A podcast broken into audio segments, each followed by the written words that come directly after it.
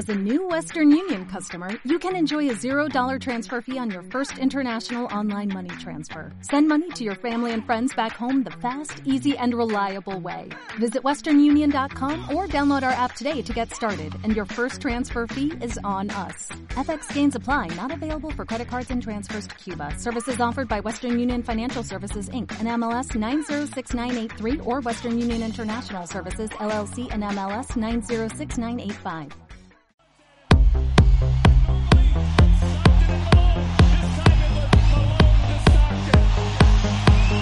Bienvenidos al club.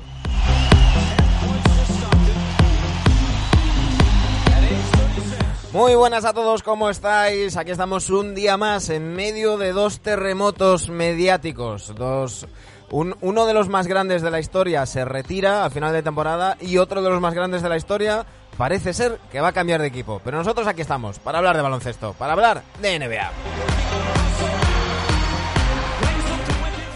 Y hoy tenemos además con nosotros al gran Eneco Picabea, con el que analizaremos sus Pacers. Pero antes ya sabéis que os ponemos un poquito de musiquita. Hoy vamos con una dedicada al gran Valentino Rossi.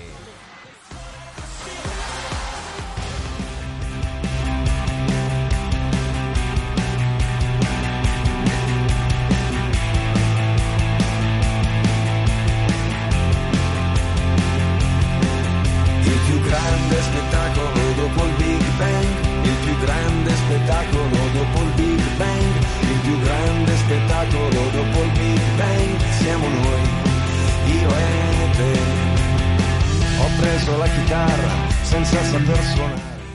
Eneco Picabea, muy buenas tardes, ¿cómo estamos? Muy buenas tardes, Manu, ¿qué tal? El espectáculo más grande somos nosotros, ¿no? Entonces, Ahí, aquí estamos. Sí, sí, sí, sí. El, el- el espectáculo más grande después del Big Bang somos tú y yo. Y va, va comentando. Es, eh, es de, de Giovanotti. Es una. Joder, se me ponen los pelos de punta. Se me ponen los pelos de punta porque además de ser eh, muy amigo de, de Valentino Rossi. Eh, eh, esta canción la utilizaron en televisión española eh, después del fallecimiento de, Marco Simoncelli. Le hicieron un vídeo homenaje con esta, con esta canción que era amigo también de Simoncelli y, demás, y, se me ponen los pelos de, punta. Hoy ha anunciado Valentino Rossi que se retira al final de, esta temporada a, a sus 42 años, que no está nada mal, pero, pero bueno.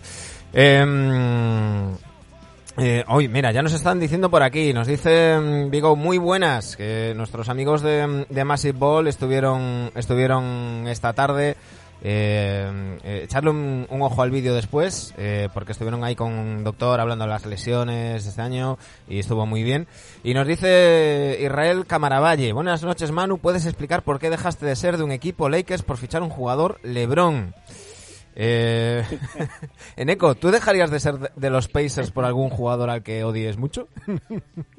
Fíjate que estaba con mis amigos hoy a la tarde y cuando me he despedido de ellos, justo he visto a un tío con una camiseta de, de estas de calle, ¿no? Así con que tienen los dorsales y reediciones y tal, de Paul George, de los Uh. Pacers. Y yo, ya, esto es una señal, ¿eh? A mí Paul George me flipaba, ahora me cae muy mal, y Oladipo era una persona que yo odiaba profundamente, porque era mandarinas Oladipo, y aquel 1 de julio de no me acuerdo qué año fue, mi despertar, no se me olvidará en la vida, ver el móvil, todas las reacciones, y yo estaba que no me lo podía creer. Si iba Paul George a cambio de Oladipo, que era mandarinas, y de Damantas Sabonis, que no me había gustado nada en Oklahoma. No hay que cambiar de equipo, ya sé que Lonzo Ball tampoco te caía muy bien. No, a ver, yo- Más que Lonzo igual a su padre, ¿no? Sí, sí, sí. A ver, a- a- lo mío fue un, fue un, un proceso. No, eh, no, me, no me gustaba nada lo que hizo eh, eh, Jerry Bass Jr., el, el hermano de, de, de Jenny, eh, que afortunadamente está ya ahora a, lo- a los mandos. Y luego no me gustó nada lo que hizo Magic Johnson, que sigue siendo mi jugador favorito de todos los tiempos, pero como presidente de operaciones, eh, básicamente lo que hizo fue un aclarado para que llegara LeBron James. Eso ya se vio en verano de 2017. Aún por encima le puso la guinda trayendo a, a- al hijo de Lavar y, y estaba clarísimo que, que iban de cabeza por, a por LeBron. Y, y bueno, ya que lo preguntáis, lo repito una vez más. Es que a mí, LeBron James, para mí significa todo lo que no me gusta de la NBA moderna.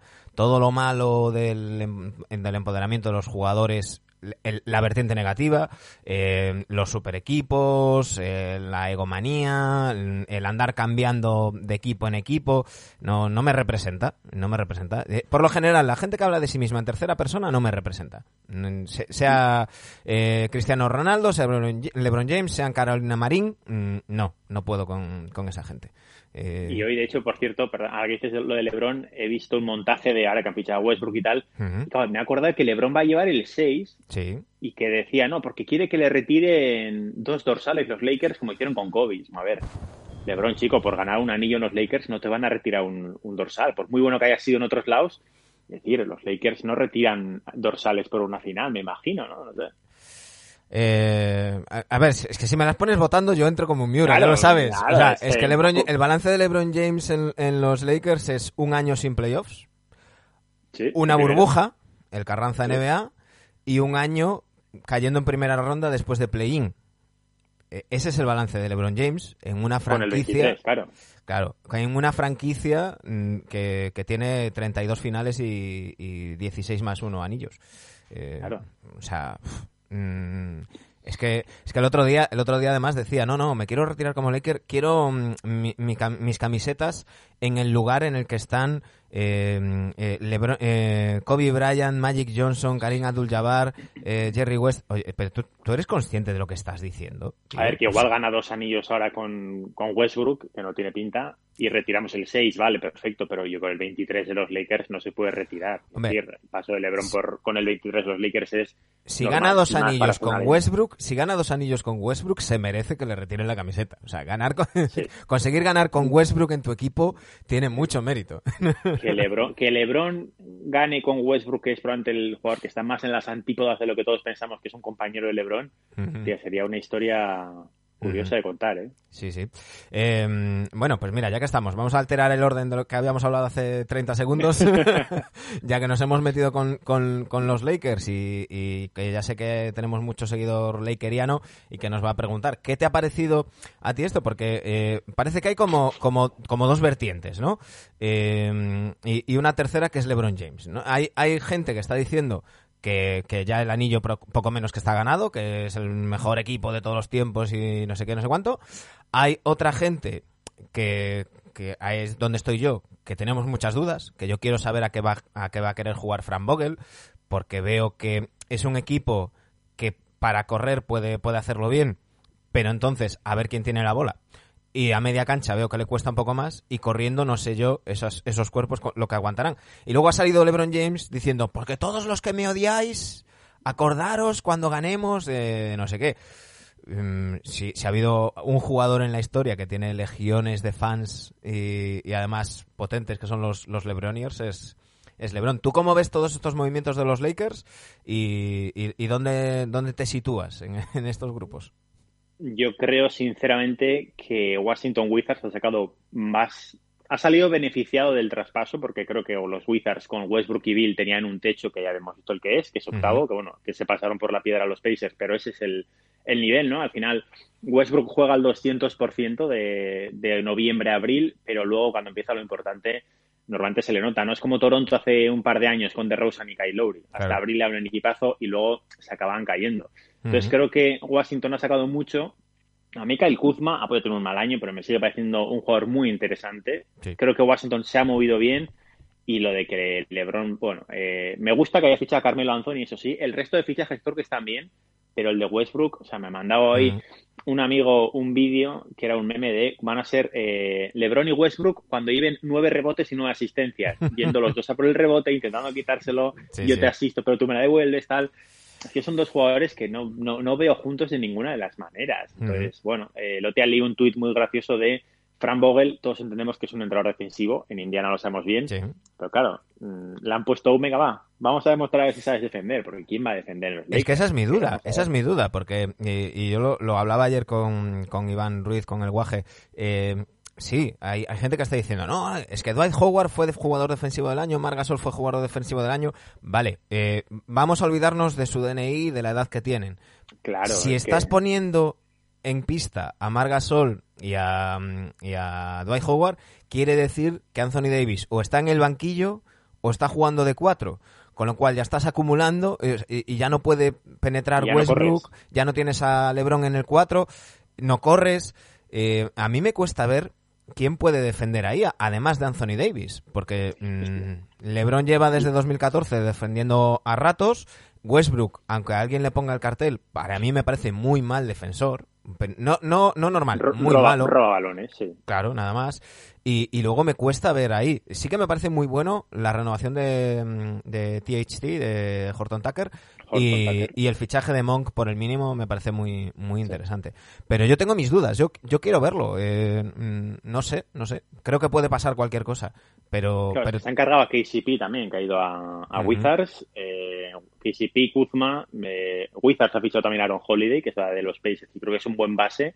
No para ser titular, aunque bueno, con Bradley Beal al lado, pues va a ser bastante más sencillo. claro. Pero lo que dices, ¿no? No podemos obviar que Marc Gasol tiene 35 años. Hemos, Mm. hemos visto los Juegos Olímpicos que ha hecho, porque Marc eh, está, de hecho, Marc con el cuerpo que tenía hace cuatro años. No tengo la sensación Sí. de que el año pasado, después de llegó a la burbuja un Slim Marc, que nos quedamos todos flipados, y ahora de repente está como hace un par de años, ¿no? Pero claro, con los años que tienen las piernas, y es una pena. Va a volver a los Lakers para un año, pero yo creo que Marc Gasol no está más después de todos los rumores que había este año. Yo creo que ¿no? acabó Sí, muy mal la temporada eh, tras el fichaje de Drummond, que tampoco, yo creo que tampoco tenía mucho sentido eh, trasladar, o sea, mm, retirarlo de la rotación prácticamente, eh, luego meterlo, sacarlo. Yo creo que se desquició un poquito eh, eh, Mark y no sé, no sé. Yo, yo creo que llegó también a los a los juegos cansado y, y un poco fuera de, de- del punto a todos a todos los niveles. Nos dice mm, Dirce O, se retira tu ídolo Manu el 46, sí, ya por eso le poníamos la, la canción. Eh, eh, eh, Fontecha nos dice siempre buscando Gresca, dice si es que fue así, claro. Dice, sacará, nos pregunta si sacarás nuevo libro, Neko, que estuvimos antes hablando con, con, con Oscar allí en, en Massive Ball, eh, que hicimos, estuvimos haciendo así un poquito de spam diciendo que venías ahora a las 9 y me estuvo diciendo que, mm, que había leído tu libro, que le había encantado y que, que a ver cuándo, cuándo hay más.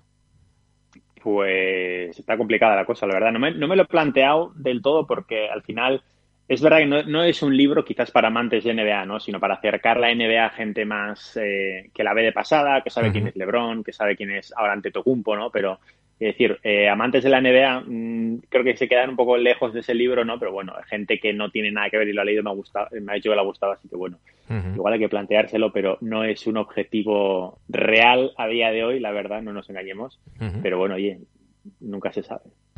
Nos está preguntando Israel eh, por, por Miles Turner, ahora hablaremos de él, así que ya nos, nos la deja votando para, para hacer repaso de, y meternos ya con los con tus Pacers. Eh, unos Pacers que terminaron 34-38 novenos en el, en el este, una temporada convulsa en el vestuario con Nate Bjorgren, que, que algunos apuntaban maneras y se ha ido con el, con el rabo entre las piernas y, y, y él solito, además. No, no, no hizo, no hizo falta que nadie le invitara a irse, que se fue el, el solito. Eh, eh, espera, aquí, aquí tengo el, dato.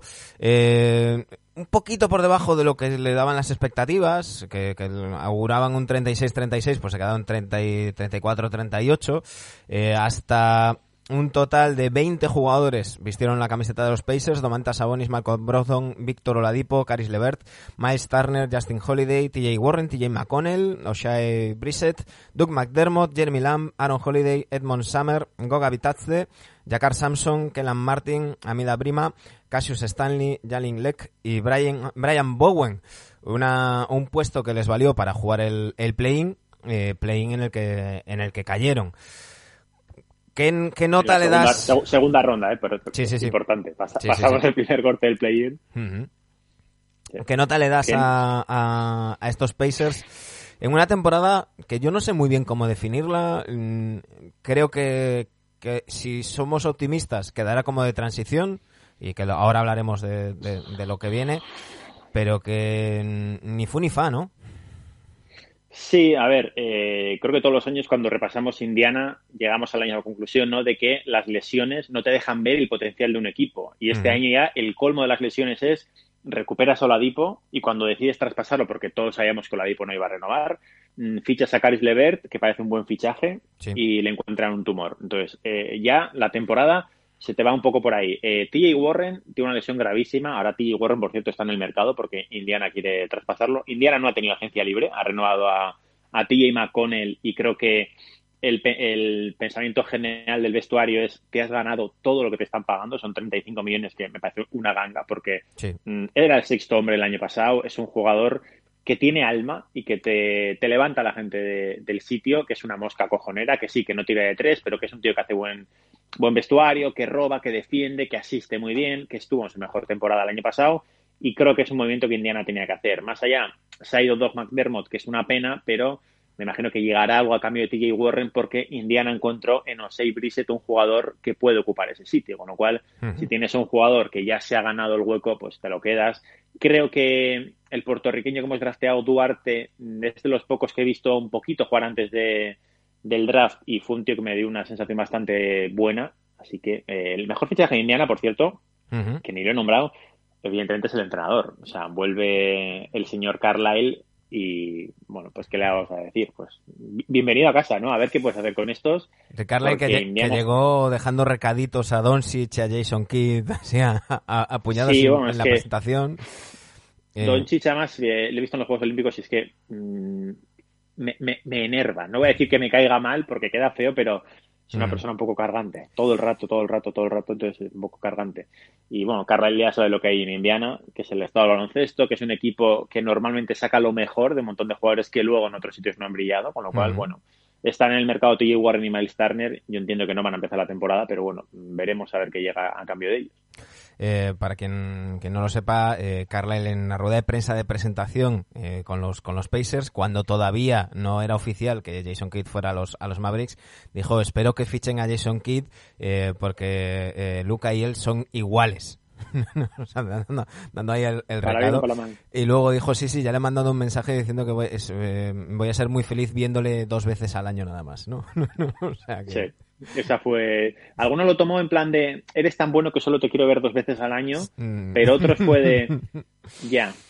Cuando te vas, cuando dejas tu trabajo, porque aparte lo habían renovado hacía relativamente poco y, llevaba tantísimos años en, Mavericks, creo que junto con Spoelstra era el entrenador más veterano en, una franquicia. Pues casi, casi una década, sin el casi. Y cuando decides irte tú, decir, decides irte tú así, bueno, pues, pues yo creo que cuando ya te has, comido la reconstrucción, por cierto, porque el equipo ya está hecho de nuevo. Sí, sí. Pero bueno, pues pero bueno.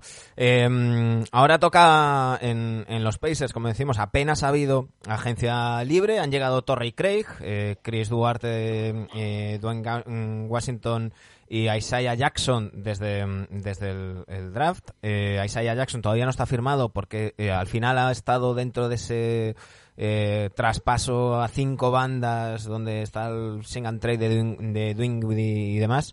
Pero bueno, es ese número 22 mm, que pertenecía a los Lakers y que finalmente acabó en, Indiana.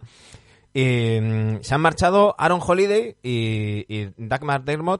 Y como decías, eh, está la cuestión de, de, burbuja Warren, como le llamo yo, y, de, y sobre todo de Miles Turner. De Miles Turner, un tipo que mm, nos comentaba mm, eh, eh, Scott Tarter de, de mm, Dropping Dimes, esa, esa asociación eh, que representa a los jugadores de, de la ABA y demás, que Miles Turner era un tipo muy identificado con la ciudad, muy implicado con los Pacers y, y que le gustaba mucho mucha gente que le daría le quedaría pena que, que le traspasaran pero que tiene pinta que, que, más que porque no lo quieran los Pacers, sino porque puede ser una de las piezas más valiosas, ¿no? Para conseguir cosas a cambio.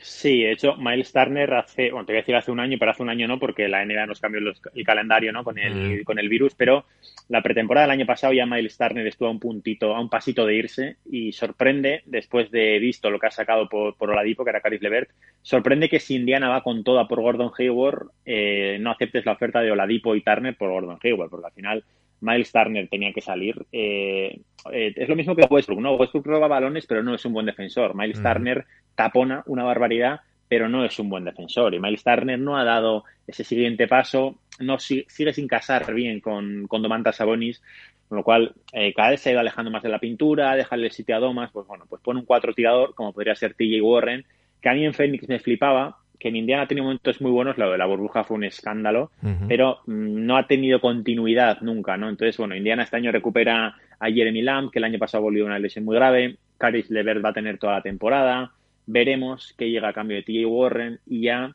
el tema es que ves la competencia en el este, es que Indiana no ha pisado el acelerador y le han pasado ya cinco o seis equipos por delante porque, claro, Chicago ya tiene mejor equipo que tú, Washington, claro, Dinwiddie también va a Washington, es que igual. Washington también está por encima tuyo, pues eh, te están pasando Kevin Pritchard y no los estás viendo. Claro.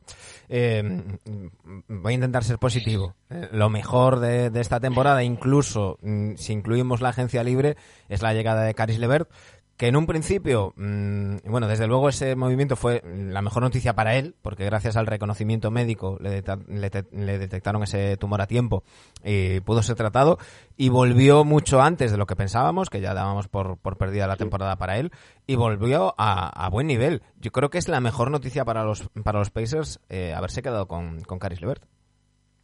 Sí, sobre todo del traspaso de Caris Levert por, por Dipo hay una cosa que es que Caris Levert fue drafteado en su día por Indiana. Indiana le eligió y le mandó a Brooklyn a cambio de Tadeusz Young, con lo cual Indiana ya sabía lo que había. Hace un par de semanas vi el, en los entrenamientos previos al draft de TJ McConnell, resulta que estuvo en Indiana e Indiana estuvo a punto de draftearle, con lo cual por eso vas a por él hace dos veranos, ¿no? Porque ya sabes lo que hay, lo mismo para Caris Levert, que en Brooklyn ya dejaba movimientos, ¿no? De este chico puede ser muy bueno, pues lo que necesitas igual es tener 18, 20, 24 tiros cada noche e ir metiéndolos, ¿no? Entonces yo creo que Indiana, el quinteto no va a sonar mal, porque si juntas a Brogdon con Levert, con Sabonis, con Jeremy Lamb, con el chaval Duarte, que creo que tiene una pinta, y con Osei Brissett, que acabó muy bien la temporada, el equipo no suena mal, pero a mí la baja de, de McDermott me parece dramática porque estaba en el mejor momento de su carrera, porque de verdad era Kyle Korver, creo que lo escribí el año pasado en, en la web, ya era Kyle Korver de verdad, de tener esas jugadas de salir del carro, tirar en el carril central, cómo se levantaba, es que es idéntico a Kyle Korver, Ujú. al mejor Kyle Korver. Entonces, esa salida además a los Spurs, que digo yo, ¿a qué te has ido a los Spurs? A ganar dinero, porque absolutamente nada más.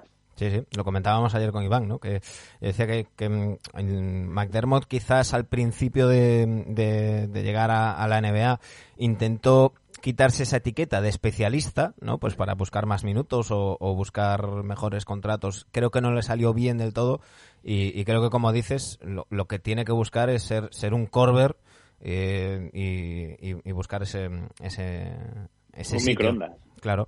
Eh, nos dice Joan Carra, nos, nos dice buenas tardes, eh, nos habla de Portland y luego dice, ay, perdón, habláis de Indiana, estas dos cosas no es lo mismo, no es lo mío. Y dice Hugo Tobio, ¿cómo va la lesión de Dinwiddie? Caris, ¿qué tal está de cabeza y moral? Bueno, Dinwiddie, al- ya lo comentábamos al final de la, de la temporada, que se, que se rumoreaba que si, si los Nets hubieran llegado a las finales de la NBA ya se hubiera podido incorporar al equipo, al parecer está plenamente recuperado, simplemente pues va a empezar el, en los training camps sin, sin ningún problema como uno más, Eh, lo mismo mm, que pasa en el caso de, de Clay Thompson. Y, y de Caris Levert, pues, pues dinos tú, Eneco, ¿cómo, cómo está de, de moral? Eh, yo me imagino, me pongo en su lugar yo, yo estaría muy arriba, ¿no?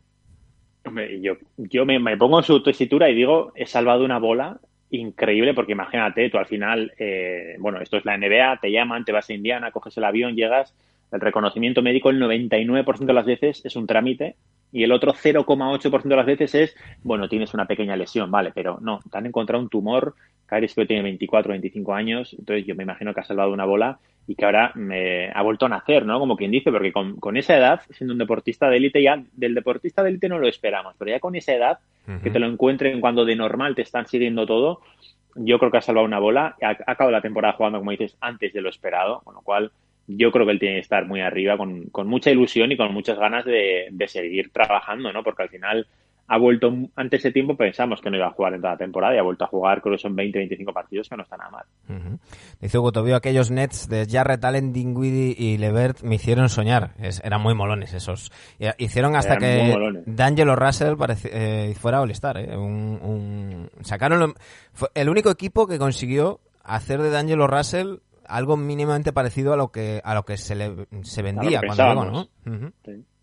Sí, bueno, ya Retalen, de hecho, ha sacado este verano el rédito a aquella temporada, ¿eh? porque 100 por 4 años ha sido, ¿no? 100 por 5. 100 por 5. Bueno, Sí, sí. o sea, sí. Yo soy- juego de Allen no olvidemos que es hacia abajo, no hacia arriba. Yo, yo soy muy muy de Jarrett Allen, ¿eh? Tengo, tengo, he comparado acciones de... A ver, yo- el, el, el hype que mola con el pelo y tal, eso sí, pero Sí, es un jugador que al final defiende mucho, eso sí, pero que juega, ¿no? De meterla para abajo, ¿no? Sí, sí. Mm, Yo, yo es un, Va a tener es un buen chaval brazo, joven, mm, va a estar bien, bien rodeado. Eh, creo que casa bien con Mobley. Mm, ojo, ojo a, a- Bueno, al final se trata de, No es simplemente, oye, pues 20 millones, no. Se trata de, de lo que necesitas, cómo lo encajas. Eh, no creo que los Caps pudieran conseguir un, un 5 titular mejor eh, a- a- o más barato eh, para mantener el nivel. los Caps han pasado de Tristan Thompson y, y el señor Drummond a, Jarrett Allen. Evidentemente es una ganancia significativa, porque aunque se- ahora puedan ser parecidos, lo que dice Jarrett Allen es más joven y puede mejorar. Por cierto, el vídeo de, creo que he visto hoy el de Embiid saludando a André Drummond, Sí. primer día en el facility de los Sixers, esa cara de, de Joel Embiid vale mucho dinero, es maravilloso. Sí, sí, decían, decían nuestros amigos de Massive Ball, eh, es, es el saludo antes del pesaje, ¿no? De, lo- de los, de los combates de boxeo. Hay que recordar todo lo que se dijeron. Eh, Joel Embiid decía que, que tenía una finca, había, tenía una finca en, el- en la cabeza de, en la mente de, de André Drummond. André Drummond le llamó payaso, le llamó troll. Bueno, se cruzaron las de, las de Dios. Bueno, pues ahora van a compartir equipo en un movimiento que lo decíamos ayer es, es prácticamente como si hubieran traspasado a Howard por, por Drummond porque se ha ido Howard por el mínimo a los Lakers y ha llegado Drummond por el mínimo a los Sixers Sí, además un movimiento un poco raro, ¿no? Porque dices, necesita de verdad Filadelfia ese, ese André Drummond, que no nos engañemos, ya sabemos lo que aporta, ¿no? Siempre ha sido un jugador, sí, de 20-20, pero hace ya mucho tiempo de aquello, entonces tampoco tendría mucho más que coger Filadelfia, ¿no? Están bastante preocupados ahí pidiendo 50 rondas del draft a cambio de, de Ben Simmons, que no se lo creen ni ellos, que se las van a dar. Pero bueno, eh, no sé, el Eh, proceso tiene su... Escuchaba esta mañana, eh, hay un, un podcast que espero que en breve tengamos a- a- al menos a uno de ellos por aquí, que se llama Rights to Ricky Sánchez, eh, que, es, que es un podcast de, de los Sixers, yo creo que es el que más seguidores tiene en, en Filadelfia. Eh, está muy bien, es muy divertido, aparte no, no solamente es divertido, sino que saben de básquet y, y lo cuentan muy bien, lo que pasa es que son muy fanáticos de los, de los Sixers, ¿no? Entonces era, llamaba la atención cuando, cuando perdieron todo lo que decían de Simmons y, y hoy escuchaba el podcast de ayer y, y los cinco primeros mm, minutos era el puto Dramon, el puto Morey que nos ha traído al puto Dramon, me cago en puto Dramon. o sea, era fucking todo el rato. fucking, fucking, fucking. Es Eh, que el Dramón es un Dramón, ahí mm. está. no, de todos modos, eh, al final viene para ser un pivot suplente por el mínimo, ¿no? No, no, es, no es lo mismo que cuando cobraba 25 Sí, kilos. pero, pero si ya lo traes sabiendo que se va mal con la estrella del vestuario, que ya la estrella del vestuario es bastante especialito de, de por sí, pues imagínate si encima le molestas. ¿no? Veo perfectamente capaz a Embiid de hacerse el mejor amigo de Drummond. yo, yo creo que, que Embiid es troll porque sí. O sea, el, el, el día que juegan Estados Unidos y Francia, eh, eh, tuitea, en cuanto pierde Estados Unidos, tuitea Embiid al Les Bless. Eso ya es. Sí, es troll, pero quiero decir, cuando las cosas vayan mal, y a Filadelfia yo creo que el proceso les sigue debiendo algunos peajes eh, Mm. en forma de, de- de fracasos, ¿no? De aquella manera. Ya vimos lo que dice de, de Ben Simmons, que Sí, sí. se llevaban bien, ya vemos lo que escriben, tal, no sé qué. El día que se lleven mal, a ver si van a acabar a leche. Que oye, Sí, en sí. Indiana hubo un equipo que iba muy bien y acabaron ahí. Después de un trío acabaron a leches. Con lo cual, bueno, imagínate. Mira, precisamente, para no desviarnos de los de los Pacers, porque eh, lo publicaba mm, eh, ayer, ayer por la noche, hoy por la mañana, no lo recuerdo bien, el propio Reggie Miller, y es que vamos a tener en Netflix un documental sobre eh, de Malas in the Palace, eh, la, la pelea entre los Pacers y, y aquellos Pistons, recordemos aquel aficionado que le tiró una cerveza a Ron Artest, eh, que ya ha vuelto a cambiar de nombre, ahora es Meta no sé qué, no sé cuánto Artest. Sí, ya, ya lo he perdido. Sí, Totalmente. eh, y y se cre- hubo esa, esa enorme pelea en el Palace de Overheim y, y va a haber un, un documental, decía Reggie Miller, que, que llevaba demasiados años, él todavía estaba allí, y dice, llevaba demasiados años diciendo, no, hombre, pasemos de este tema, no hablemos y tal. Stephen Jackson, que, que tiene ese, ese podcast All the Smoke con Matt Barnes, que está muy bien también, eh, el otro día le preguntaban y decía, estoy hasta la polla de que me preguntéis de eso. Bueno, pues todos ellos van a estar en el documental. Ya hay, ya hay malas lenguas diciendo que, claro, que decían esto porque les pagan por estar en el documental y querían reservarse para, para esto. Pero tiene buena pinta, ¿no? Sale ahora a mediados de agosto. eh, no sé si, si tienes ganas de, de volver a revivirlo. Porque claro, yo, yo lo vi como aficionado de la NBA, aparte recuerdo que estaba viendo el partido en directo, estaba en, el partido del, del Plus, y, y de esto que estás medio soba no estaba siendo un partido muy divertido, recordemos, año 2005, ¿puede ser? ¿2004? 2005-2006, creo que Sí. era así. Eh, en el este, o sea, duro de roer, duro de 85, roer. 85-80, sí. Sí, ese, ese, rollo. Y, y, de repente es como de, hostia, hostia, hostia, hostia, hostia, hostia, hostia, que se pegan, que se pegan, que se pegan. Y, todo el público por el, por el, medio. Claro, siendo de un equipo, lo, lo ves de otra manera, ¿no? Oye, yo es que en aquella época, eh, cuando jugaba al NBA Live, yo jugaba con Steve Nash, que era mi jugador favorito, y jugaba con los Phoenix Suns. De hecho, fichaba a Reggie Miller normalmente con los Phoenix Suns para que veas la... Mm. Lo que hacía que que es prácticamente una blasfemia, ¿no? Pero les quitaba a Reggie Miller. Pero claro, yo creo que todos los años, cuando llega el aniversario, todos vemos ese vídeo y flipamos. Y una de las historias curiosas de, de ese altercado es que Josh Jackson, el jugador ahora de los Pistons, que era un niño, estaba en el pabellón y recordó cuando llegó a Detroit, jo, yo estuve aquí cuando os pegasteis, tal, no sé qué.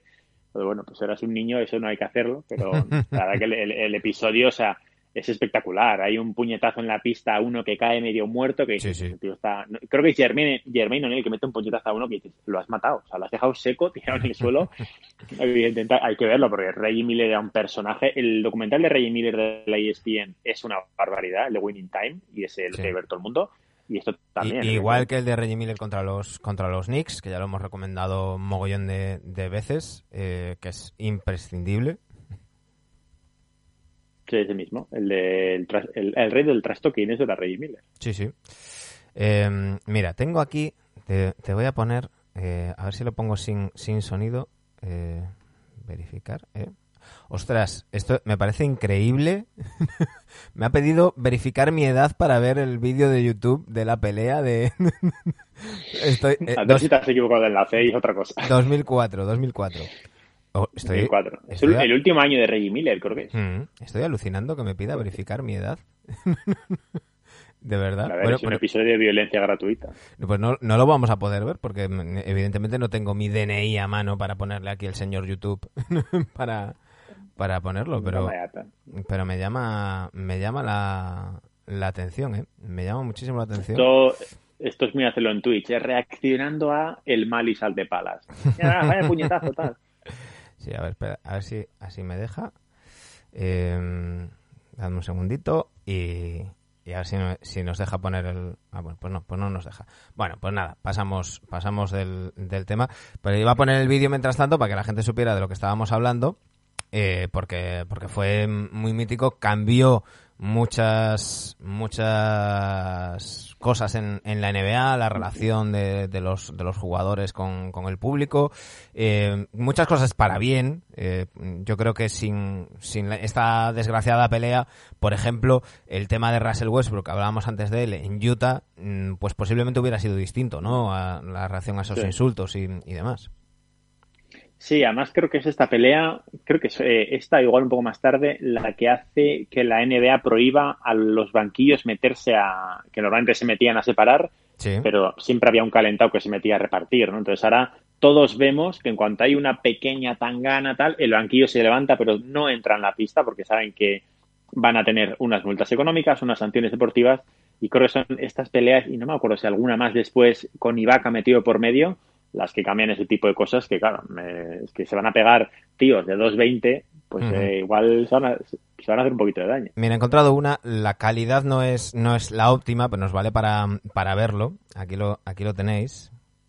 Eh, le he quitado el, el sonido. Era el partido. Mira, pues eh, casi lo clavamos, ¿eh? 82, 82-97 iba el, el, el partido. Estaba ya prácticamente terminado. 40 segundos. eh, y aquí hay, aquí hay un pique entre Ben Wallace y, y Ron Artest. Sí, que, Sí. que no es para tanto porque es que no le hace prácticamente nada a Ron Artest. O sea, quiero entender que viene de antes porque Ben Sí, Wallace sí, ahí se le va la vida completamente. Venían, venían de antes, se, habían, se habrían cruzado varios, varios mm, faltas potentes y demás, y se van, se van yendo hacia la banda, se van yendo hacia la banda y, y se va acercando gente del público, si te fijas, se va acercando, la gente del público va bajando, va bajando y ahí siguen, eh, se monta la típica, que antes se decía tangana, ahora hay que decir tangana, Tangana, sí, bueno, la, la tangana de toda la vida. y ahí está Ron Artes, apoyado en, en una de las de, de esas vallas de publicidad, no sé si era la mesa de anotación o no, Stephen Jackson, y ahí, Jackson. ahí vemos a, a Artés tumbado, ahí está Ben Wallace queriendo darle recuerdos a su familia, y, y parecía que la cosa se iba a quedar ahí, parecía que la cosa se iba a quedar ahí. Jamal Tinsley, Dios mío, qué recuerdos, Tinsley, qué recuerdos. Rashid Wallace, etiqueta negra. Ahí. Eh, aquí vemos la jugada. La jugada, como dices, no es para tanto. Es decir, sí, es una falta potente de Una Artés. falta dura. Además, es una falta innecesaria porque Ben Wallace ya la iba a fallar. Sí, y ahí, Es que luego le meten el cuello directamente.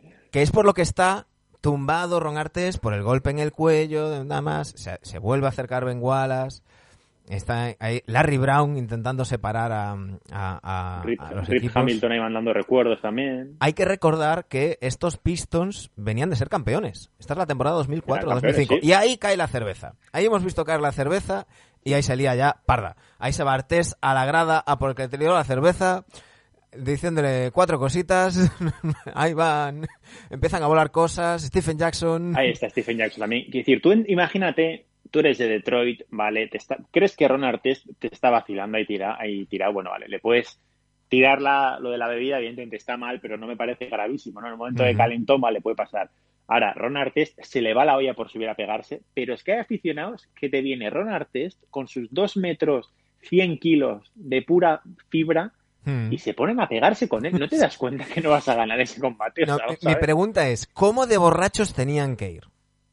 Claro.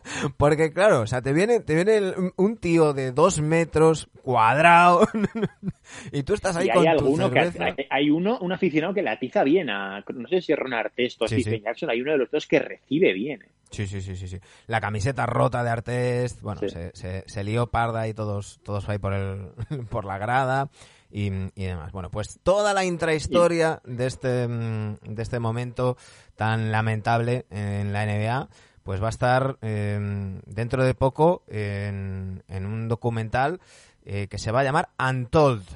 Eh, Malice at the Palace, Untold, eh, que estoy buscando por aquí si veo la fecha. Eh, no, aquí sale, sale el tráiler. Pero vamos, no sé si es eh, el viernes que viene o el siguiente, pero ahora en agosto.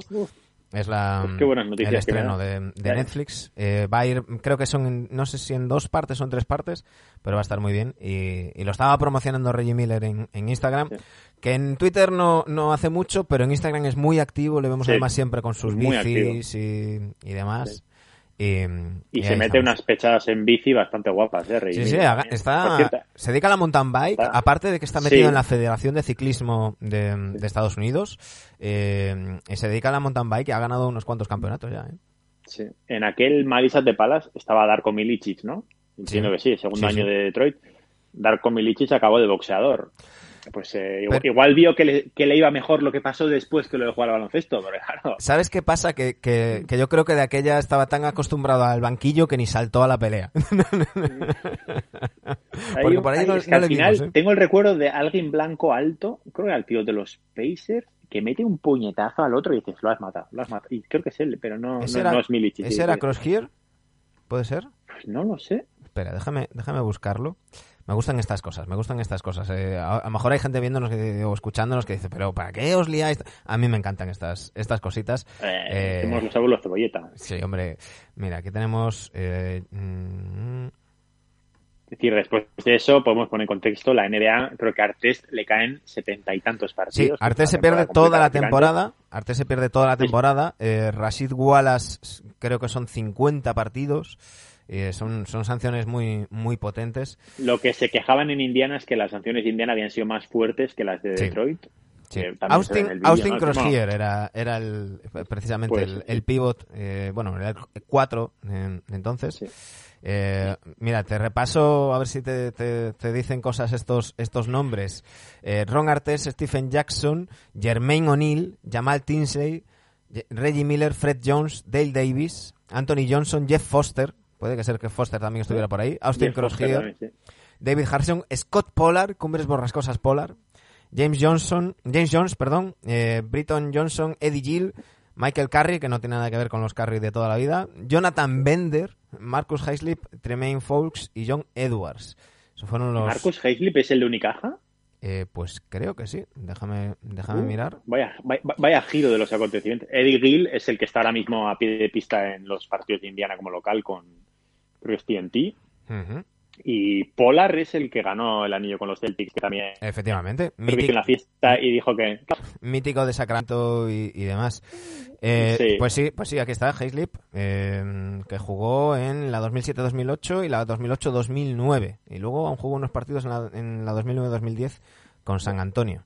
Eh, pues, pues mira, nueve partiditos jugó con, con los Pacers después de haber jugado en Milwaukee eh, durante, durante dos temporadas.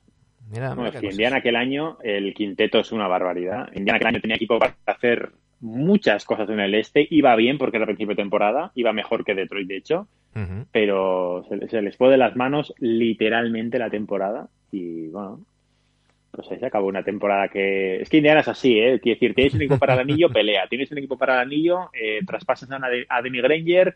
Luego hacen un trío Paul George con Hibbert y acaban mal, pues eh, siempre pasan cosas, es que no. Hay que- eso da, que da para libro, ¿eh? Da para libro. Da- A lo mejor el problema es que Indiana es aburrido, entonces pues, cuando... cuando... Hombre, pues eh, no sé si fue buscando para el libro, el año pasado buscando historias para escribir en la web, vi lo de que Bainum y Stephenson se habían pegado. Y yo no sabía, o sea, quiero decir, en aquella época yo seguía a Indiana todo el día, todo el rato y tal, y no me había enterado de, no había trascendido en aquel momento de que se llegaron a pegar Lance Stephenson con Andrew Bainum. O sea, Lance Stephenson mide 1,90, Andrew Bainum 2,17. Y si me tengo que apostar quién ganó, digo que Stephenson, Stephenson. le puso el morro colorado. Seguro, Vamos. seguro, vamos. Me juego lo que haga falta. Y, y- y es más, le pega a decirle, ¿cuál es tu rodilla mala? Y pega Toma. una patada la rodilla mala directamente. Ya sabemos por qué se retiró Andrew Bynum. No tenía nada que ver con el tablao Le- flamenco. Claro, claro. Además que Andrew Bynum aquella temporada salía con unas rodilleras que parecían, Sí, vamos, sí, sí. Qué, pen- qué pena de, de- de cabeciña, porque ese, ese jugador Pues sí. prometía, prometía mucho. Em, miramos al, al futuro con tus Pacers. Me hablabas antes de, Duarte. eh, mm, hemos hablado de todos los refuerzos que ha habido en la conferencia este. Eh, evidentemente no tenemos todavía traspaso de Turner ni de, ni de TJ Warren. ¿Qué esperas que le pides a estos, a estos Pacers de, de Carlisle? ¿Que peleen por el play-in o algo más? Claro, suponiendo que, bueno, dando cara. Ahora el sexto va a playoff, ¿no? Octavo, décimo es play-in. Yo creo que en el play-in sí van a estar, pero como te decía antes, todos los eventos que ha habido en el este son de equipos mejores. Milwaukee es mejor, Brooklyn es mejor, Chicago, Washington ahora son mejores, Atlanta es mejor, Filadelfia también. Con lo cual, salvo que vendas en un pack a TJ Warren y a Miles Turner, que evidentemente es mucho dinero, y traerías a una estrella, que no, no se me ocurre ninguna estrella que quiere de Indiana, la verdad. No creo que vaya a suceder, pero salvo que suceda eso, el objetivo es meterte en el play-in y dar un poco de guerra. Y depende cómo vaya la temporada, pues es que Brogdon no sé si está en el último año de contrato. Eh, también en febrero como mismo. que podía No, salir. Brogdon le queda eh, este año, mira, te digo los salarios, te los voy a poner aquí en pantalla. Es que en Eh, febrero también sonó que Brogdon podía estar en la rampa de salida. Pues eh, no sé. Esto, no es lo, esto es lo que tenemos pendiente en, en los, en los Pacers. Mm, Para la 21-22, Malcolm Brogdon 21 millones, se- 21 millones 700, cobrará 22.600 en la 22-23. Domantas Sabonis 18.500, lo mismo en la 22-23 y tiene también para la 23-24. Miles Turner 18 millones, otros 18 la 22-23. Caris Levert 17.500, también tiene contrato para la 22-23 de 18.700. Los que terminan contrato son TJ Warren, 12 millones 900.000. Jeremy Lamb, 10 millones y medio. Justin eh, Holiday, aparece que Aaron Holiday, pero ya sabemos que Aaron Holiday ha salido eh, No. traspasado. Chris Duarte.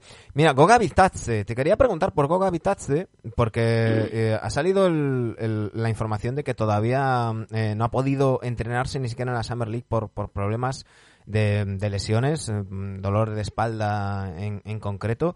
Eh, es una pena, ¿no? Porque este tipo tenía muy buena pinta y, y, es un poco del Club Cristal de Bohemia.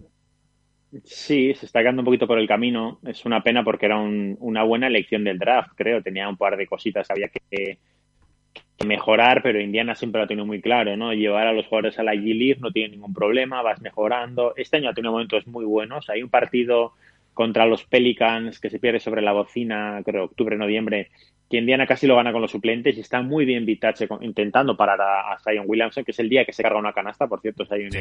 En, Indiana, pues porque son cosas de Sion, ¿no? Hace un mate y, se lo carga. Y Goga tiene momentos esos muy buenos con otros momentos que dice, chico, mides 2.16, no se cierra el aro, rebotea, porta algo más, tiene buena mano, eh, mueve bien el balón, pero bueno, no termina de dar ese paso, ¿no? Que ya estamos en su ansioso una temporada, viene la tercera, me sigue dejando un poquito frío, ¿no? Entonces, eh, Jerry Miran, como has dicho que acaba el contrato el año que viene, en teoría no va a salir, pero también es otra opción, ¿no? TJ Warren y él, los contratos que van a acabar el año que viene, pues si alguien les quiere, bueno, podría ser un pack, ¿no? Esta temporada termináis de pagar a Monta ya, ¿eh? es que, bueno, yo, es que yo era muy fan de Monta Ellis, ¿eh? He de decirte que de los jugadores que más me han molado, de Monta Ellis y Stephen Curry era un dúo que me flipaba. Monta Ellis en, Dallas me gustaba mucho.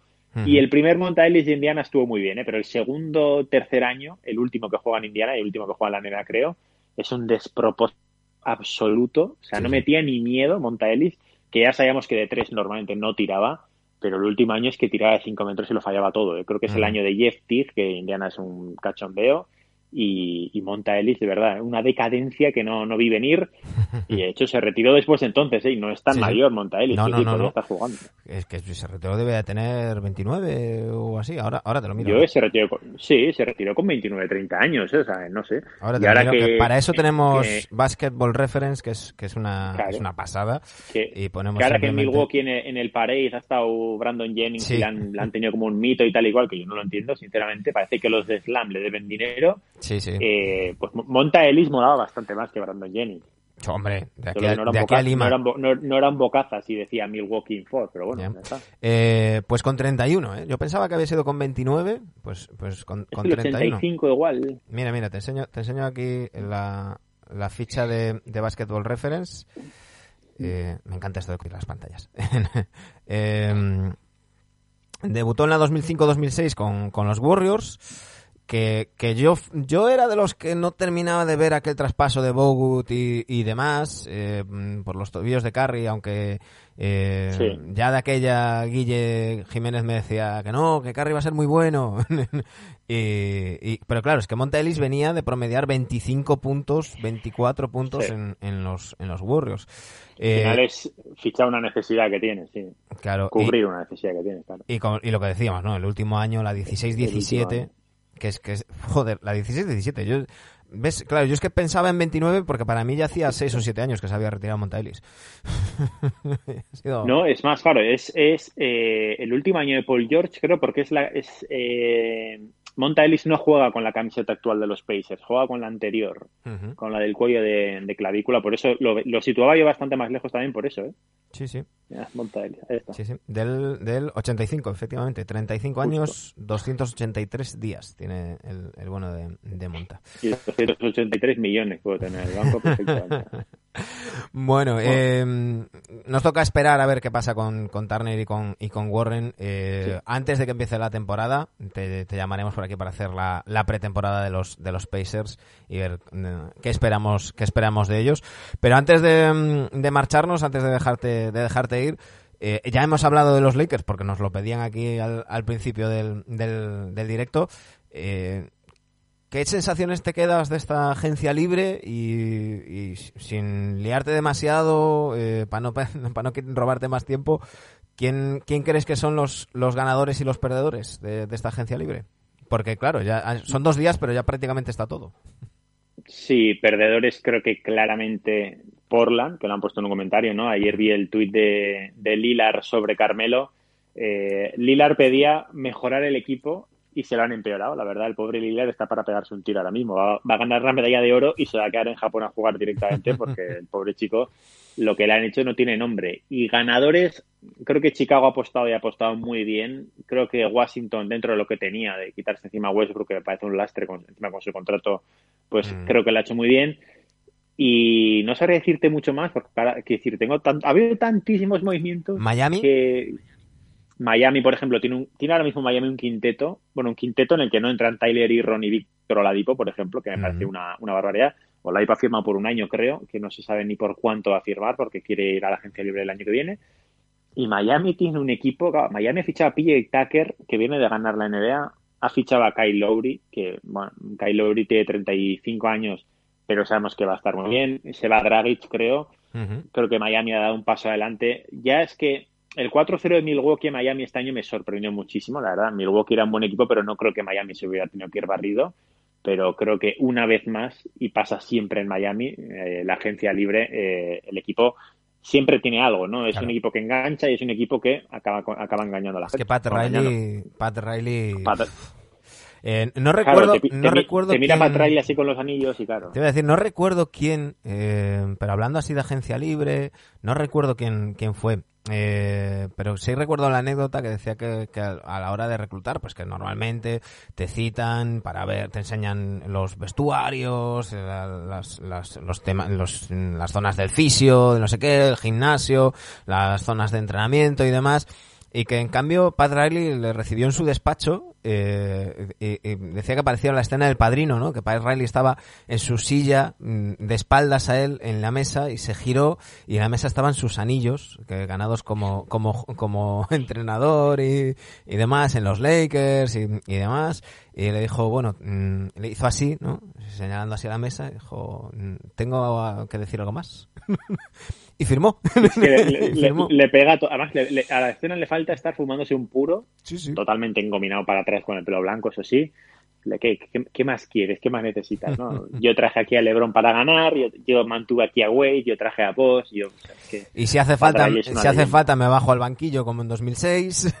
y, Claro, y, te dan un anillo con trajes aquí O'Neal, claro, es que también, es que ¿qué te va a contar Pat Riley que lleva 20 años haciendo maravillas en, en Miami? En la agencia libre de Miami eso es una barbaridad. Yo tengo, yo tengo dos dudas y que para mí son mm, dos de los, de los grandes perdedores, por decirlo de alguna manera, de, de la, de la agencia libre. En primer lugar, Dennis Schroeder. Dennis Schroeder que rechazó 84 millones en cuatro años que le ofrecieron los Lakers. Lo rechazó diciendo que, que él quería entre 100 y 120. Y el tema es que ya no queda mucho hueco más. Por mucho que él quiera, equipos que le puedan ofrecer una cantidad similar, no quedan tantos, ¿eh?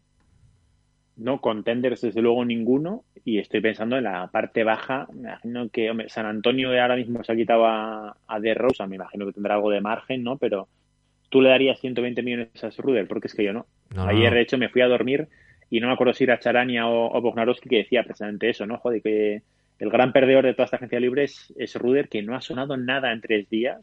Y decía de otro, y no me acuerdo quién era el otro agente libre más o menos atractivo que quedaba en la esto, pero lo de Dennis Ruder, la verdad que es un caso para, para denunciar a los agentes, ¿eh? porque va a perder 84 millones y ya veremos dónde acaba. ¿eh? Dicen que, no es, que no es tema de los agentes, que es tema suyo.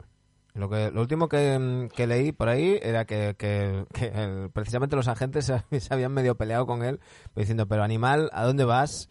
Eh, y que, Claro, es que los agentes los tienes para hacerles caso. No sé, digo yo, igual es una locura, pero no- este chico es que me, me ha, me ha recordado tanto a Westbrook tantas veces, ¿no? De siempre juega con orejeras, hacia abajo, tal. A mí, no me gusta Dennis Ruder, no me ha gustado nunca y no me va a gustar ahora. Entonces, bueno, eso que se ha quitado encima de los Lakers.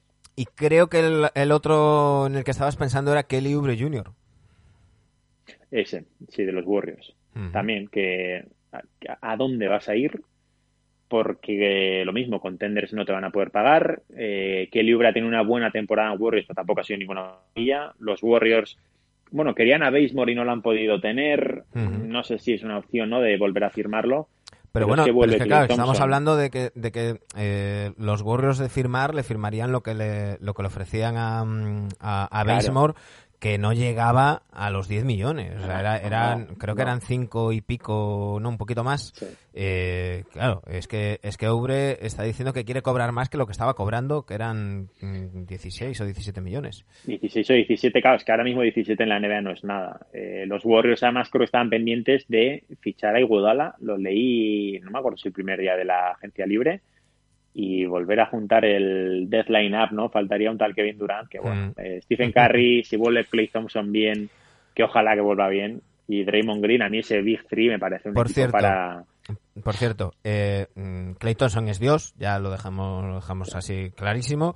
Eh, Por si hubiera alguna duda. han salido las camisetas que van a llevar los tres equipos fundadores. Eh, igual que le doy palos a Nike cuando hay que dárselos, cuando se la sacan hay que decirlo. Eh, la camiseta de los Boston Celtics, de los New York Knicks y de los San Francisco eh, Warriors, que en aquel momento eran Philadelphia Warriors, eh, Golden State, son sublimes. Guapísimas. Clásicas, Sí. preciosas. La- Bueno, pues Clay Thompson ha La subido de una los foto Warriors la mejor. ha subido una foto con esa camiseta suya, con un, un, un loro, un, un radiocassette de estos enormes, eh, Retro. tal, retro, eh, de, de- de cinta, de, de hacer claca para que suene, eh, y unas gafas también, el pelo como se lo ha dejado así medio crecidito, una cinta en la cabeza. sí. Y Es, una cinta. es, es una, una pasada. Em, a, ver, está aquí Aitor. eh, Tenemos al mayor fan de Nike de la historia, que, que es eh, Aitoti, Aitor. eh, dice que, que, eh, que yo le tengo manía a Nike. No, no, no. Yo aplaudo. Ahora hablaremos de ese cojín que tienes detrás. Ha, ha, teni- ha hecho diseños muy buenos, Muy bueno. pero tiene la mayor parte de los diseños de, de Nike me parecen mm, vagos y muy simples. Y si nos vamos a los Juegos Olímpicos, es que parecen directamente camisetas del, del Carrefour. Bueno, y si nos vamos al mundo del fútbol con las camisetas que le ha hecho al Barça, yo soy muy de Nike, de hecho, que, que- que luzca bien, ¿no? Siempre, pero, eh, a ver, su llegada a la NBA, evidentemente, estaba supeditada a, mira, cada año vais a tener las tres camisetas de siempre y te va a sacar otras tres, ¿vale? Pues evidentemente todos los años no puedes acertar, pero mira, en Indiana, por ejemplo, el año pasado que sacó la de Pink Stripes, que es la de la del Malice the Palace, la han hecho muy bien. Esta, que es la, esta no, la primera alternativa de, Sí. de Indiana, también fue muy bonita.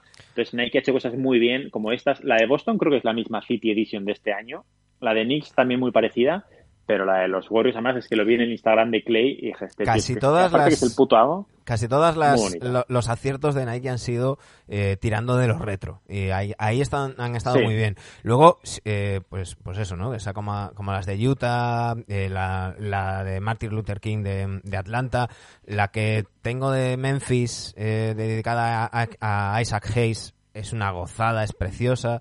Eh, hay, hay cosas muy muy buenas, pero, pero luego hay otras A mí cosas. las de, las de Atlanta, por ejemplo, que cambiaron el año pasado, que lo Mm. puse en Twitter, podrían ser de España perfectamente. Sí. Parecen muy bonitas. Y que Mm. fichen a Ricky Rubio porque con esos colores la va a petar. O sea, no sé qué. Claro. Nos, da- nos dice por aquí Sporcitis, buenas noches pareja. Eh, Hugo Tobio dice que para Miami el clima y Pat. Aitor dice llega a tiempo y nos está comentando esto. Eh, dice Hugo que los millones que hablábamos de Redder se los daba antes a Ricky el año, al año que viene. Eh, Aitor dice que, que pone esto a grabar. Eh, FIBA, horribles, ahí lo compro. Hombre, es que la camiseta de Argentina eh, es- A mí la camiseta me gustaba, ¿eh? el pantalón es como de "Uf, el sol no me gusta. Se me hace muy raro ver a Argentina de Mm. celeste entero, Sí, ¿eh? sí, la sí. verdad, los como son. pero, Pero, pero no bueno. me disgustaba el color, ¿eh? pero Antes de, antes de soltarte, te digo así lo, lo que queda lo que queda suelto, lo, la- lo que queda en las rebajas, en el lefties de, de la NBA de la agencia libre. Eh, tenemos a Dennis Schroeder, que ya hablamos de él. Reggie Jackson, que parece que va a renovar por los por los Clippers, ¿no? Mm, Se ha ganado... por el mínimo, me imagino. Mm, Pedían un, po- pedía un poquito más del mínimo, ¿eh? Pedía un poquito más del mínimo porque hizo muy buenos playoffs y hay que tener en cuenta que seguramente Kawhi se pierda toda la temporada. Eh, pero, pero bueno. Eh, Lou Williams ya sabemos que ha renovado con, con Atlanta. Wesley Matthews es otro que va buscando un hueco por el mínimo por, por ahí, que es, contaba con... Estoy leyendo por aquí que él contaba con una oferta de los Lakers que no le ha llegado y que está buscando ahora un candidato que busque un 3D. Kawhi Leonard, por cierto, eh, ha rechazado la player option, pero es para el año que viene. O sea, este año está en, Lake- en Clippers todavía. No, no, no. Ahora mismo es agente libre.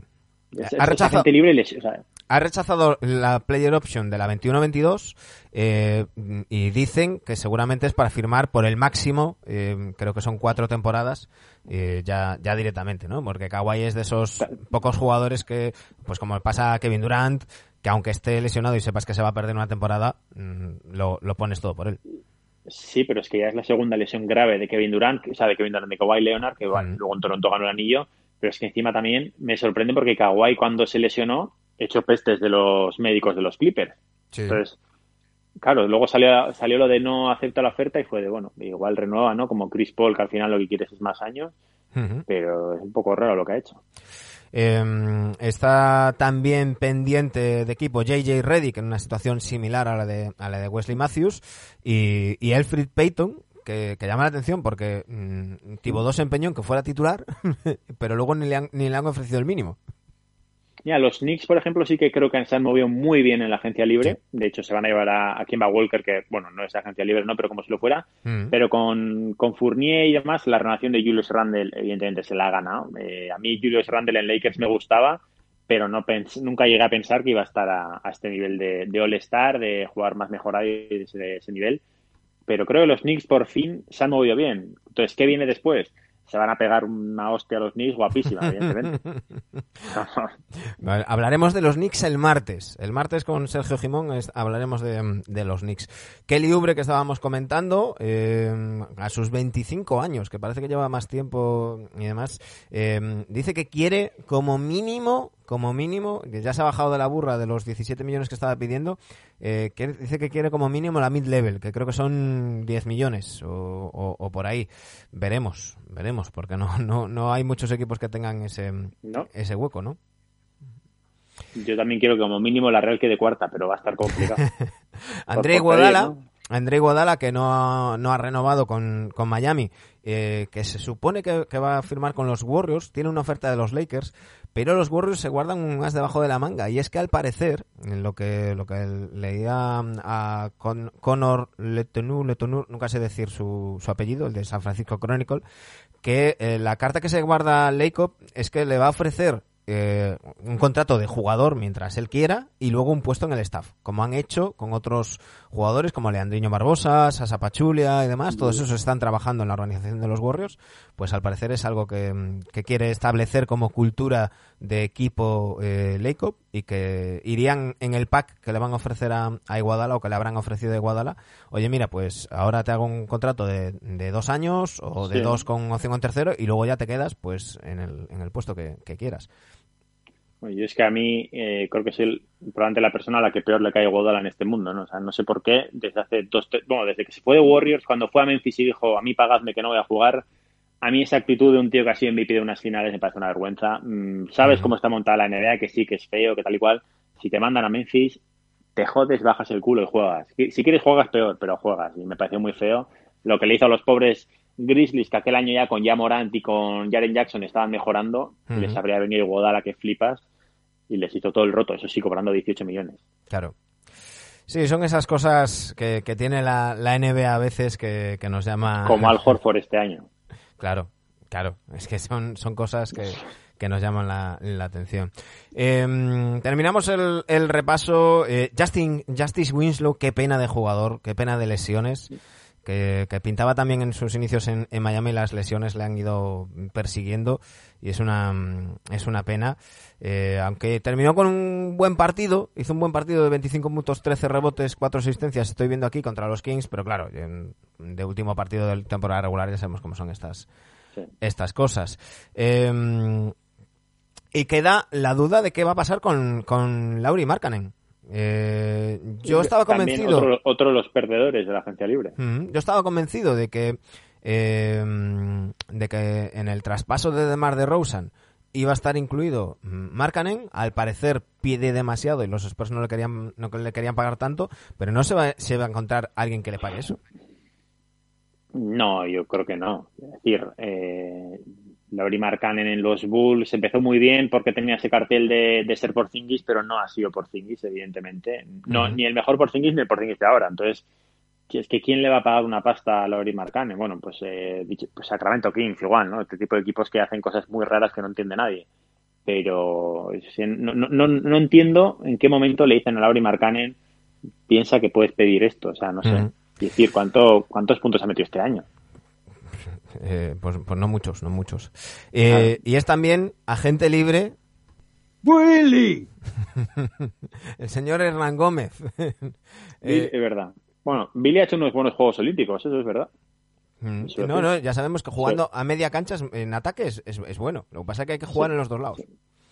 Sí, y que tiene 26, 27 años y que la defensa no, no ha aparecido todavía por su vida. Que Ujú. en, los, en los Juegos, si hubiera aceptado ese rol de soy un grande y tengo que defender, probablemente España no habría perdido contra Eslovenia.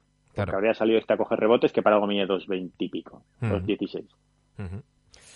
Pero, pero bueno, y luego una última noticia que ha dado Bognarowski, y es que eh, la Marcus Aldrich, eh, que ya sabemos que se tuvo que retirar eh, mediada la temporada por unos problemas de corazón, al parecer le han hecho un montón de pruebas y le han dicho que, que no correría riesgo su vida, y estaría buscando eh, volver, y suena a Miami. Eso es muy raro. O sea, yo lo leí ayer por la noche y pensé, va, he entendido mal. Y de repente veo otra vez, no, la Marcus Aldrich, que creo que se retira en febrero. Entonces no, no entiendo. Además, la carta de la Marcus es muy bonita, ¿no? Cuando dice, como que siempre ha jugado, ¿no? Con molestias en el corazón, Mm. pero que llega a un punto en el que no vas a arriesgar eh, la vida de después, no habla de su, de su mujer, de sus hijos, hijas. No entiendo eh, que quieras volver. Entendería que en febrero hubieras seguido por si podías ganar anillo con los Nets, pero Claro.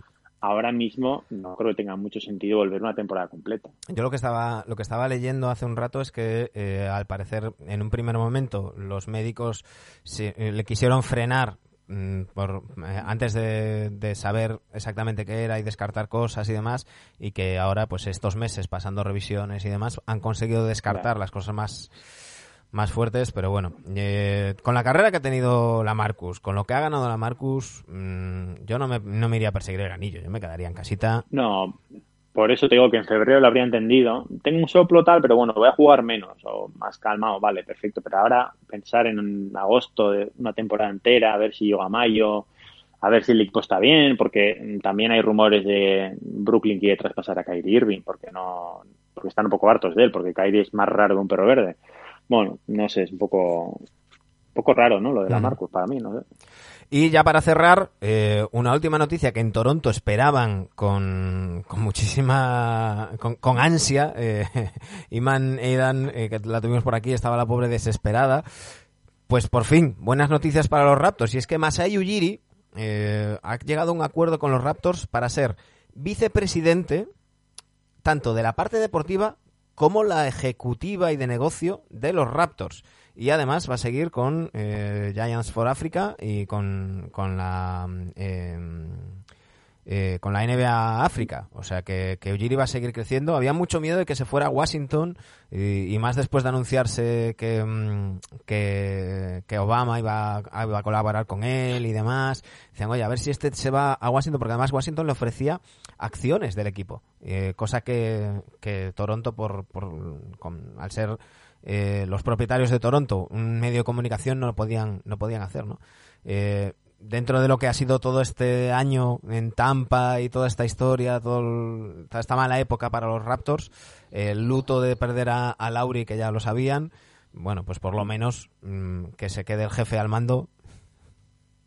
Sí, le- le- les ha faltado darle las llaves de la ciudad, ¿no? Que estarán a un paso. Al final eh, apostó fuerte por Kawhi Leonard y se trajo de, en el regalo a, a Denny Green, salió un anillo, apostó con Mardasol, salió anillo. Es decir, si le dan las llaves y le ponen una calle en, en Toronto, pues evidentemente merecidísimo. Bueno, Neko, eh, que ya te, te he robado siete minutos más de lo que, de lo que habíamos hablado, pero antes de irte, eh, yo antes hablaba con, con Oscar de, de Massive Ball, mm, decíamos, eh, a Neko lo raro es no encontrarlo, ¿no? Porque estás en la SER, estás en, en las retransmisiones de, de la liga, estás con eh, 90s Fútbol, eh, ese canal de, de, de YouTube que no sé qué hacéis si no lo estáis siguiendo ya, así que mm, ir a YouTube y darle ahí a, a- a suscribirse. Ahí, ahí, que le den. Y Si gusta el fútbol, que le den. NBA gradas y, y- y a mí cuéntame porque yo me había perdido esto de los cojines y ese cojín de Donovan Mitchell es precioso. Bueno, esto es eh, mi casa nueva. Eh, evidentemente, pues para decorarla, pues yo compro mis, mis propios diseños. Tengo un montón de ropa y cuando ya me fui a mi casa dije, pues igual hay que comprar algo más. No me he comprado todavía el, el reloj de pared, que también se puede, pero en Redbubble, además de camisetas, eh, se puede comprar esto. Y los cojines, la verdad que quedan muy guay. ¿eh? El de Donovan Mitchell es que el diseño era muy bonito. Y este de, de Brogdon, es que me gusta mucho el diseño. La, la camiseta alternativa de, de Indiana me gustaba mucho. Así que nada, tengo también a, a Stephen Curry aquí con The City, Qué bueno. pero uso más estos y ya, ya te digo, hay de todo, ¿eh? Tengo una lámina aquí eh, de Oladipo haciendo un mate con, con los Lakers, o sea, con los Lakers, con los Pacers detrás de la tele, así que bueno, pueden entrar en Redbubble y NBA Gradas vende absolutamente de todo. Ahí estamos, NBA Gradas en, en Redbubble, así que ya sabéis. Eh, ya te pediré yo un, un diseño, quiero un cojincito, un cojincito de esos eh, con algo de Valentino Barbol. Rossi. No, estaba pensando en Valentino Rossi, hoy que ha anunciado su retirada. si te atreves con las motos, eh, Valentino te da juego ahí con ese 46 y, y demás. Y, y Se yo puede me- intentar. Yo, yo me apunto. Eneco, un auténtico placer. eh, ya sabes que, que Nevedictos es tu casa y que aquí estamos para, para todo lo que necesites, lo que quieras. y además vamos a seguir eh, haciendo directos todo agosto, volvemos en septiembre, no, no vamos a parar. Así que si cualquier día te aburres y te apetece hablar de qué tal le queda la camiseta de la Real a Messi, pues nos lo cuentas. Bueno, si Messi viene, yo te juro que vengo aquí a hablar de, de Messi lo que haga falta. Ahora mismo que Charlotte quiere a Lauri Marcanen, ¿eh? antes lo decimos, nos Ujú. están escuchando. Ya sabes que yo encantado, así que nada, volvemos a hablar cuando Indiana fiche algo, porque ahora mismo no hay mucho que comentar. Pues hablamos para hacer la pretemporada. Un fuerte abrazo, Eneco. Muchísimas gracias. Un abrazo.